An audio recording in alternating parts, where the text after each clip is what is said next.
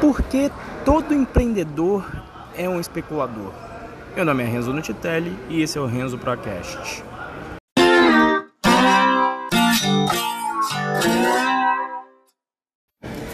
Bom, estou aqui no aeroporto do Galeão no Rio. É, cheguei muito cedo. Hoje foi uma sexta-feira de, de, greve, mas o lado bom foi que não tinha trânsito. Acho que o pessoal não saiu de casa. Tentei adiantar o meu voo da Gol, mas infelizmente não foi possível. Contudo, estou utilizando a visão de um episódio anterior que eu já falei, né? De ver as coisas pelo lado positivo. Então, vou aproveitar essas duas horas e meia para já gravar aqui pelo menos todos os episódios dessa série do Upload Day para pagar aí essa dívida pública que eu fiz, mas porque também eu, é muito bom para eu rever os conceitos e os insights que eu tive. Bom, nesse oitavo episódio eu vou falar sobre a palestra do Felipe Vieira, e essa palestra foi bem legal, eu, eu curti bastante a pegada de como, como ele abordou. Ele tem um canal no YouTube, basicamente ele começou sendo designer e ele avançou aí nesse processo até chegar no, no chamado motion, né, o, do inglês movimento que na realidade é o vídeo profissional com efeitos especiais. Então, efeitos em 3D que você costuma ver nos comerciais é o tipo de trabalho que o Felipe faz. E até ele mostrou um vídeo do próprio canal dele, onde ele coloca vários efeitos. E aí é bem interessante, porque, sei lá, ele abre a mão, aí aparece uma bola de fogo 3D na mão dele. Então, dentro do canal, ele já mostrando tanto a técnica que ele tem e já fazendo jabá do serviço que ele faz de motion. Peguei o contato dele guardei. É, quem sabe aí, sei lá, no futuro tem essa necessidade, é sempre bom saber, ter o contato, conhecer. E inclusive até quando eu fui bater um papo com ele, falei do meu curso de Python, ele falou, pô, que legal, porque dá para fazer um script aqui também na hora que eu estou é, programando com motion, então é bem interessante isso também de quando você troca ideia, você encontrar o, o seu negócio também sendo utilizado em lugares que você não imaginava. Então, como linguagem de, de script no programa que ele atua, você pode fazer script em Python para atualizar algumas coisas. Ele falou e ele atualizar não, para programar na realidade. E aí ele mencionou que que estava precisando de repente até aprender mais. Já dei ali meu cartão. Quem sabe aí tê-lo como aluno também. E aí eu vou fazer o, o link um pouco mais para frente do episódio da parte de empreendedor e especulação tá? E, e como obter uma vantagem quando você aplica esse conceito, mas aguarde aí mais um pouquinho, tá?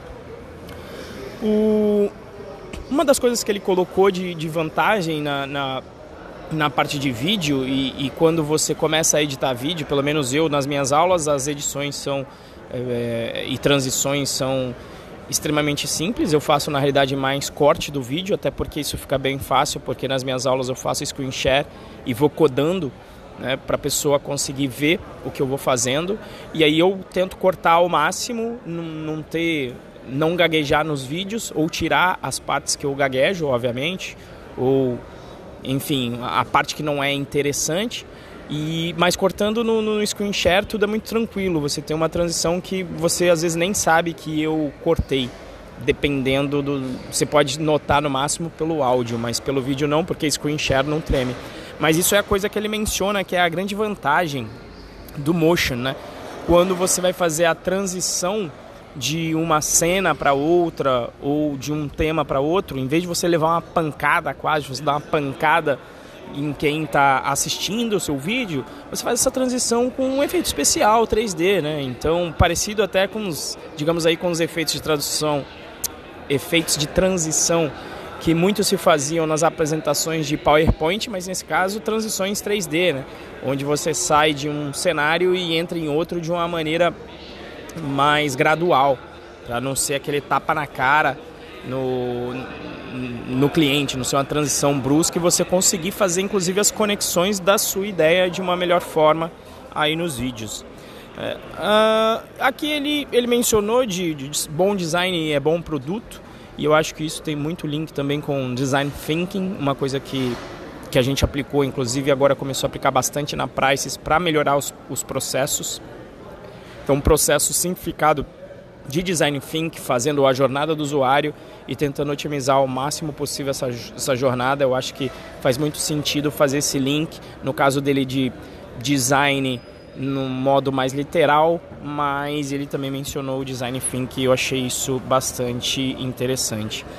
E a questão, então, voltando até o assunto e aí conectando na realidade com o assunto do episódio, é a parte de todo empreendedor ser um especulador, né? E para falar isso, a gente tem que entender a etimologia de, de especulação, que atualmente, às vezes as pessoas lembram de especulação sempre com o mercado financeiro e, e aí, às vezes, num sentido até negativo, né? De uma pessoa que projeta pelo menos o futuro sem grandes formações e aí fica especulando. Mas na realidade, se você observar a etimologia do latim, especular vem de observar, né, de, de refletir sobre o assunto e de mentalizar. É, nesse caso, quando se fala do empreendedor, mentalizar o futuro. Então todo empreendedor ele especula porque ele imagina um futuro, ele observa um problema ele imagina como ele vai resolver aquele problema no futuro, como aquele problema seria resolvido. E daí ele parte para a viabilização se isso fizer sentido. Então, na prática, isso é uma definição até do, do, do livro Ação Humana, do Von Mises, que ele fala isso. Todo empreendedor é um especulador, né? porque ele imagina se resol... ele sempre se imagina resolvendo um determinado problema, inclusive fruto da sua observação do mundo real, né? De sempre ter que melhorar aí o, o estágio do, do, do, ser humano. E como isso se conecta com o Felipe Vieira? Porque ele enxergou uma coisa que, que eu enxerguei uma vez em um, em um caso particular, mas é um mantra que eu trago para mim, né? Que durante essa parte de motion, quando ele foi começar a agência dele, ele falou e, ele fala todo escrachado. Eu gostei muito é, da apresentação dele por causa disso. Que ele falou, cara, eu tava lá e aí eu comecei a ver um, um, tal de startup. Ele até falou assim, ah, um tal de startup. aí, meu, né, com, com um sotaque uh, paulista bem característico.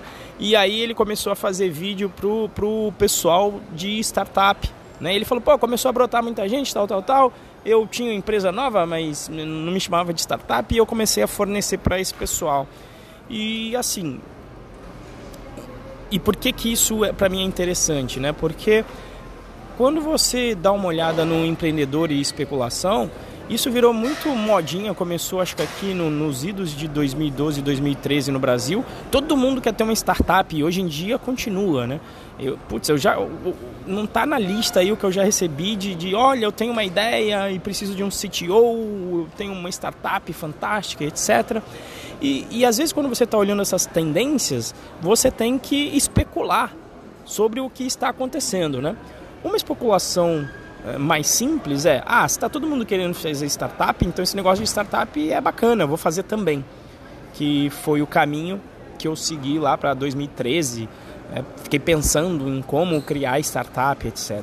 Agora, a, a fase para mim seguinte da especulação é quando você observa isso e você vê: olha, tem uma manada que vai estar criando startup então, quando você olha isso, você pode pensar ainda um passo à frente. Já que vai ter essa manada querendo é, criar startup, e aí eu vou ser mais um nessa manada inteira querendo ir por, por esse caminho, por que não especular mais e ir para frente? Se vai ter tanta gente querendo criar startup, startup está no ramo de tecnologia, por que não ser o fornecedor de algo que todo mundo que está querendo fazer startup queira?